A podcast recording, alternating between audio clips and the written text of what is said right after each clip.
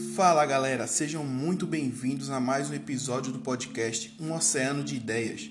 Meu nome é William Lopes e hoje eu vou falar sobre o ecossistema encontrado no mar aberto, especialmente a dinâmica de funcionamento da zona fótica e da biodiversidade encontrada nela.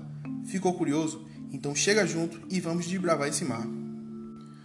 Os ambientes marinhos podem ser divididos em dois grandes domínios, considerando o local onde os organismos vivem. São eles o domínio pelágico e o domínio bentônico. O domínio bentônico inclui o fundo do mar, que vai desde a zona entre marés até o fundo do oceano. Nele estão presentes organismos que vivem no substrato, podendo estar fixos ou não. Ou seja, são os organismos que vivem o tempo todo no fundo do mar, como caranguejos, estrelas do mar, ouriços e algumas espécies de peixes. Já o domínio pelágico compreende toda a coluna d'água e os organismos que vivem livremente nela, e se estende da costa até o mar profundo. Além disso, o domínio pelágico pode ser dividido em duas províncias: a província nerítica, que vai da área da baixa-mar até a borda da plataforma continental, e a província oceânica, que vai além da borda continental. Em resumo, a província continental é a parte mais distante da praia, que também é conhecida como alto mar ou mar aberto. Existem várias outras zonas do domínio pelágico que são classificadas de acordo com a profundidade, mas por hora vamos focar no mar aberto e numa zona especial, conhecida como zona fótica. Quando falamos de mar aberto, a incidência de luz solar na coluna d'água é um fator determinante para os processos de geração de energia, que são fundamentais para os organismos base de toda a cadeia alimentar. Deste modo, possuímos duas zonas conhecidas como fótica e afótica. A zona afótica se encontra geralmente abaixo dos 200 metros de profundidade, por isso a quantidade de luz que chega lá é muito baixa para se realizar a fotossíntese. Sendo assim, os organismos precisam obter energia de outros locais, como as fontes hidrotermais e as partículas e organismos das camadas superiores.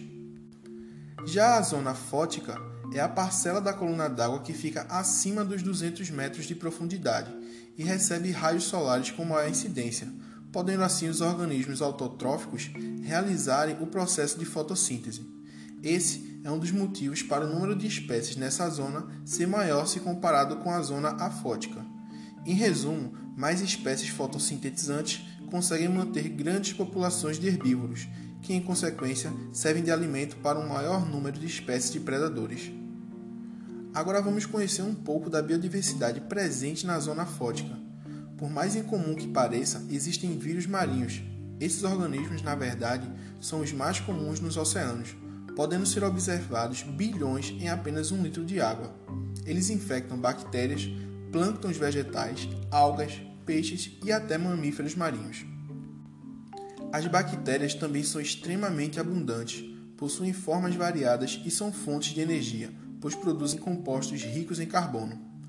O plâncton vegetal são organismos que possuem uma única célula e utilizam a luz para realizar a fotossíntese e gerar energia. São exemplos as cianobactérias, diatomáceas e os dinoflagelados. Os zooplânctons são geralmente os que consomem os plânctons vegetais. Podem ser animais pequenos ou larvas em desenvolvimento de outros animais, como camarões e caranguejos.